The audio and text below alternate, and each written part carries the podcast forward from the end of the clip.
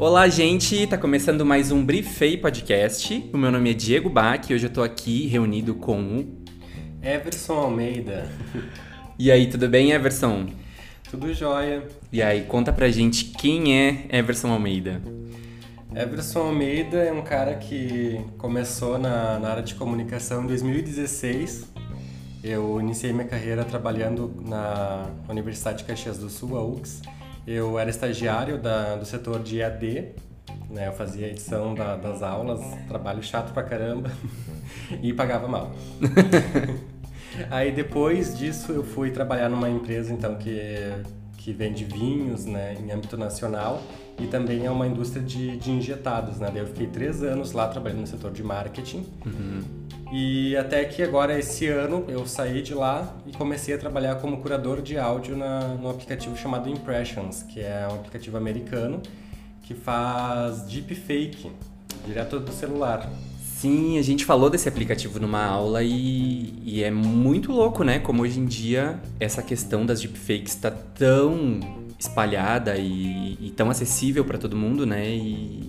Exatamente. Eu lembro que as primeiras vezes que eu vi foi no Twitter, assim, e era uma coisa bem difícil de, de, de conseguir, assim, fazer, porque eram pessoas específicas que sabiam fazer, tipo o Bruno Sartori, que ele usa uh, tecnologias que não são acessíveis, né? Não é um celular que está fazendo. E do ano passado para cá começou a crescer assim e ter aplicativos de fazer Sim, isso, né? Com, com uma inteligência mais avançada que faz um reconhecimento 3D do, do rosto, né? Exatamente, inteligência artificial que faz o, o processo né, de, de processamento das imagens. Tanto que a diferença do, do Impressions para os outros é que ele consegue colocar tipo, o rosto da, de celebridades, né? A gente trabalha só com celebridades na, no teu corpo e tu pode fazer qualquer coisa, né? Uhum. Tem alguns aplicativos que tu coloca o teu rosto uh, em algumas cenas, né? Sim. Só que daí é, é limitado aquilo ali. Com Impressions tu pode fazer qualquer coisa que vai funcionar, sabe? Desde uhum. que seja, claro, celebridades. E o teu papel, então, dentro do Impressions é fazer a curadoria de áudios que são disponibilizados de cada artista.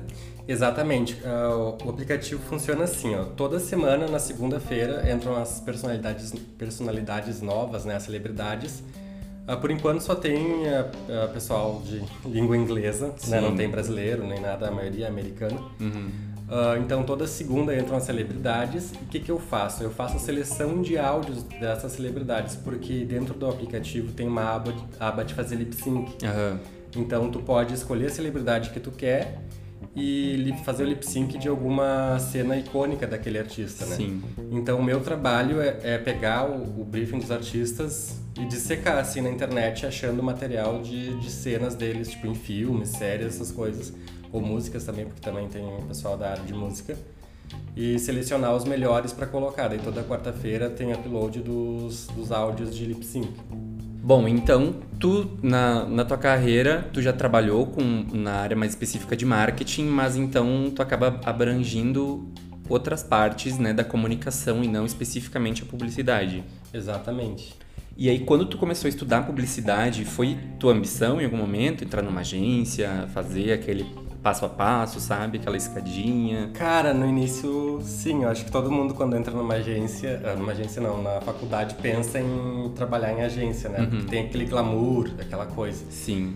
Só que eu acho que, sei lá, no, no quarto semestre ou, ou, antes até eu já tava, tipo, desencanado, sabe? Uhum. Tipo, eu não queria porque eu comecei a ouvir os relatos do, dos meus colegas. Uhum. E a agência não é um ambiente muito saudável, assim, né? Tem Sim. um ritmo muito acelerado e horários um pouco uh, desregrados, de ficar até mais tarde. Sim. E, e, muita pressão, assim, sabe? Eu não gosto de trabalhar dessa forma. Sim. E, e eu também não acredito muito nessa, nesse formato de agência que, que é bem comum, principalmente as pequenas que a gente tem aqui na região de produzir tipo de forma mecânica as coisas, né? Não são campanhas super interessantes, né? Sim. né? Às vezes o cara vai lá e faz campanha tipo para ganhar seguidor no, no Instagram, só que tipo seguidores que, né, não tem nada a ver. Ou também tu vai trabalhar numa agência e tu vai fazer só a arte, tipo, para redes sociais uhum. sempre. Porque tem muito isso também de confundir o publicitário com o designer, né? Eu acho que as duas áreas caminham juntas e eu acho que é interessante respeitar essa divisão. E também tem uma questão que na, na faculdade tem muito essa questão de sempre serem usados como exemplos é, grandes marcas, multinacionais, empresas que vão ter, né, vão poder ter uma dedicação muito grande para uma campanha ou para a criação de um logo, né, ou para uhum. fazer uma, enfim. E quando a gente vai ver dentro da nossa região o que acontece, né, nessas agências que não são as maiores agências do, do, do Brasil, a realidade é diferente, né? Então acho que isso também é uma coisa que impacta bastante, né? Exatamente. Eu gosto muito de comunicação, sabe? Em nenhum momento eu, eu duvidei disso. Mas esse formato de trabalho, assim, que é o que é mais comum aqui na, na região, eu acho que em, quase em todo o Brasil, exceto por São Paulo e Rio, que vai ter algumas agências maiores, assim, uhum. que tu vai uhum. conseguir desenvolver trabalhos mais legais. Só que, né, pra conseguir chegar até lá é um Sim. puta caminho. É quase uma loteria, né?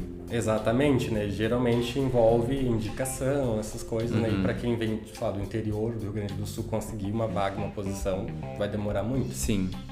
Pois é, e aí como é que tu imagina que agora, nesse. Porque aí tá, entram, entramos na faculdade a gente tem uma visão, né, de, de, como é a publicidade. Aí a gente entra no mercado, vê que é, que é uma, que a realidade é um pouco diferente e aí, no teu caso, tanto trabalha mais com comunicação de uma forma geral, né? Uhum. E não especificamente com é, publicidade, marketing, etc.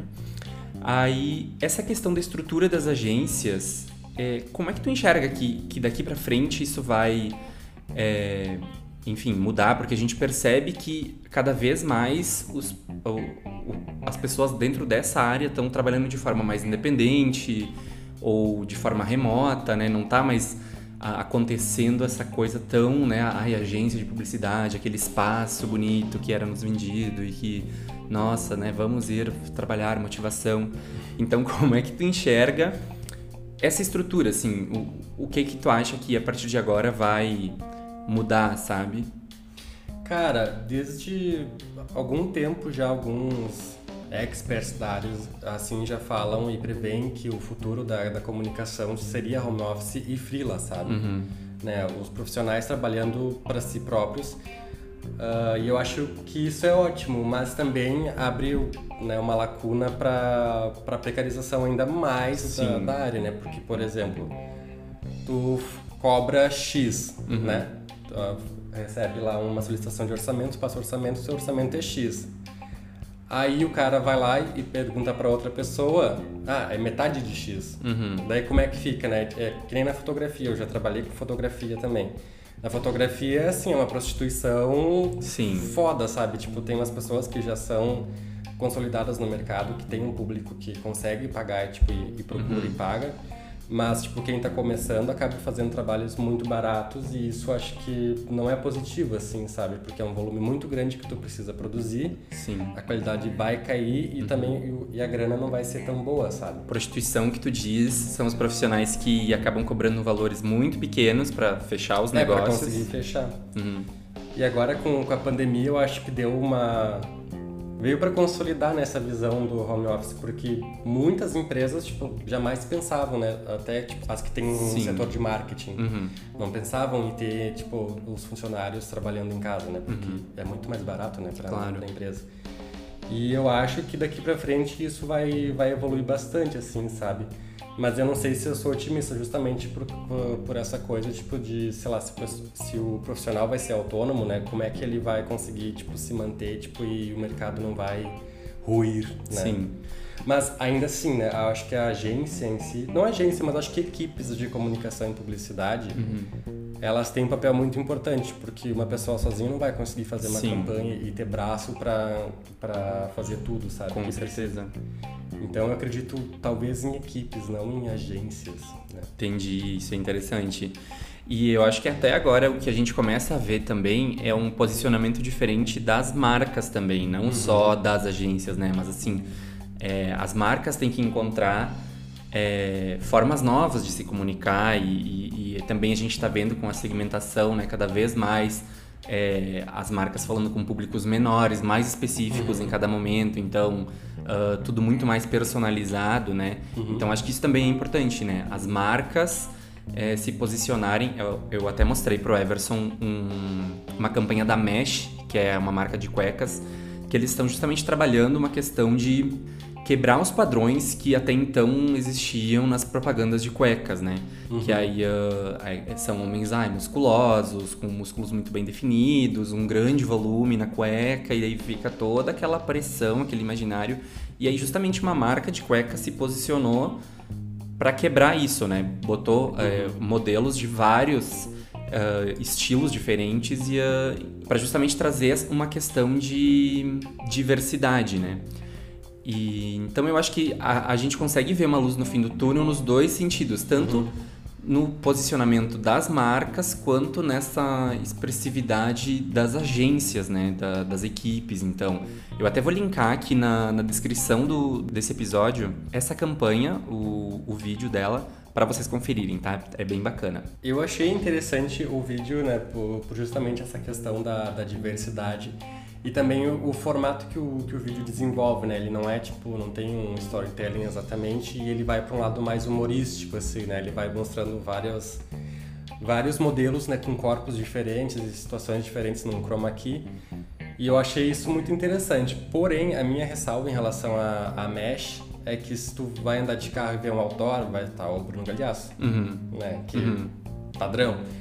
Então, eu acho interessante ter isso em vídeo, né? Mas até que ponto isso faz parte do posicionamento da marca de uma forma mais mais de atitude, assim, tipo, é, a gente é assim, a gente vai colocar um outdoor, então, com uma pessoa, tipo, que, sei lá, não é famosa, nem nada, é um modelo que tem um corpo mais diverso, mais comum. Uhum. Então, eu espero por isso, sabe? Sim. Tipo, mais, mais além. Mas já é um começo, né? Claro, claro. E também a linguagem das marcas precisa se adaptar, né? Sempre, porque senão vai ficar para trás. E agora com, com a pandemia, né, eu acho que muita coisa mudou porque as pessoas estão mais, não é sensíveis, mas mais sinceras com, com a comunicação, né? Sim. Porque durante uns meses aí não foi possível fazer grandes produções para fazer um comercial, né? E tudo ficou dentro daquele daquela estética, né? Ai, filmado com celular, ou é. quadradinhos todos juntos, é, com várias uhum. pessoas, né? Então, uh, também é uma outra questão, né? Agora, os reflexos da pandemia e de estar todo mundo em quarentena, a gente também vê nas campanhas muito uma mensagem de esperança sendo querendo sempre ser passada agora, né? Tudo tem mais um propósito, sempre uma musiquinha de fundo esperançosa. Então, acho também interessante a gente falar disso. Quais são é, o que é que tu vê agora como assim um ponto crucial, é, um fator crucial que que vai trazer uma mudança a partir da das complicações da pandemia? Eu acho que a comunicação tende a se tornar mais humana, assim, sabe? Uhum. Tipo, de, de ter um tato mais mais sincero e talvez até carinhoso, assim, eu diria, sabe? Porque durante muito tempo a, a, publicidade ela foi mega produzida, Sim. né? Ainda quando era feita para tocar o coração da, né, do, do receptor, era uma coisa super produzida, né? Sim. Agora eu percebo que tem uma tendência, né, por obrigação de uhum. fazer coisas que são mais leves, tipo, e mais simples também. Sim. Isso se reflete também na música, né, o formato que vai que o artista vai entregar, as suas performances e tal. Então acho que isso é uma mudança bem interessante, sabe? Mas também a gente está tá no Brasil, né? Eu acho que a gente não consegue prever muita coisa, porque, por exemplo, no início da pandemia a gente pensava que ia ser uma nova fase Sim. de transformação, porque todo mundo em casa refletindo, vamos uhum. se unir e tal, só que, né, passaram uns meses e, tipo, e tá, tá tá bem foda. tá todo mundo se matando. É, tipo, tá todo mundo nem aí, sabe? Então eu não sei até que ponto essa, esse clima de, de otimismo e tal, tipo, vai vai seguir, sabe, na, na comunicação.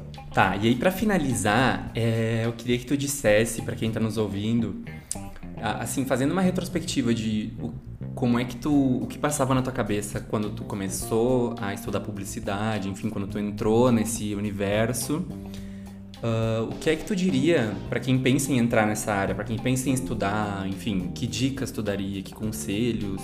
Não tenha muita expectativa. Não, mas falando sério mesmo, assim, uh, quando a gente entra em qualquer curso, acho que a gente é muito inocente e espera que vai ser o mundo das maravilhas, né? E não é bem assim. E na publicidade tem muita hipocrisia, assim, sabe? Então acho que a gente tem que ser muito atento e tentar, tipo, se conhecer assim enquanto profissional, porque, cara, tu vai cair numa agência e tu vai provavelmente ficar infeliz, tipo, trabalhando, sei lá, um ano em agência, sabe? Uhum. Ou menos até. Sim. Esses dias eu fiz uma enquete no, no Twitter, porque tem bastante gente da publicidade que, que me segue, perguntando se as pessoas estavam satisfeitas com a profissão, né? Como é que elas estavam levando a vida. A maioria disse, tipo, que, que não estava feliz, sabe, com, com a profissão. Então, tomem cuidado, né? E eu acho que também faz parte Quer dizer, faz parte não, é, acho que é a nossa obrigação enquanto profissionais também tentar trazer mudanças né, para a área.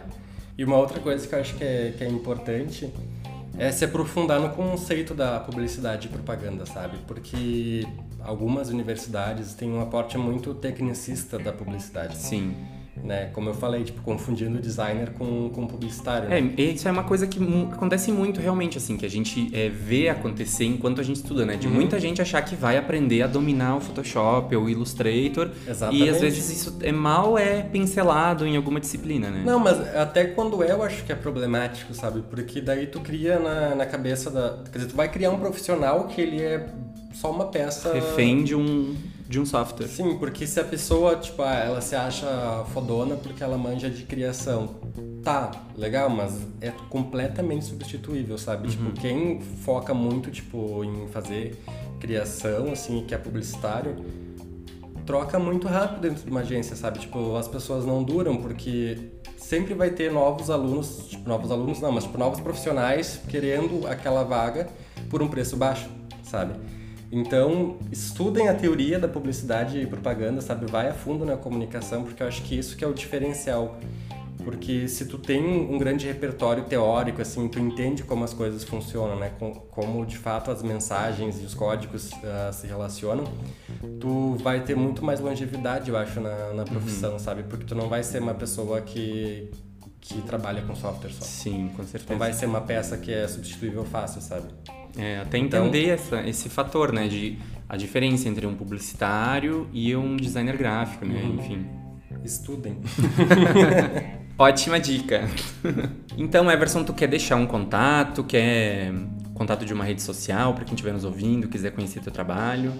Vou deixar o meu Instagram então, é, que é verson, V-R-S-O-N, underline, tá? Que é o meu nome curtinho. Uhum. Lá vai ter alguns materiais de, de, fotografia e tal. Em breve, novidades também para outras áreas. Ai, que legal. Prometendo já. Né? e é isso. Então, obrigado, Everson, por ter participado desse episódio com a gente. Obrigado, pessoal. Eu que agradeço pelo, pelo convite. Esse projeto faz parte da disciplina de Publicidade e Interações Culturais. E muito obrigado por terem ouvido a gente. Meu nome é Diego Bach e esse foi o Briefei.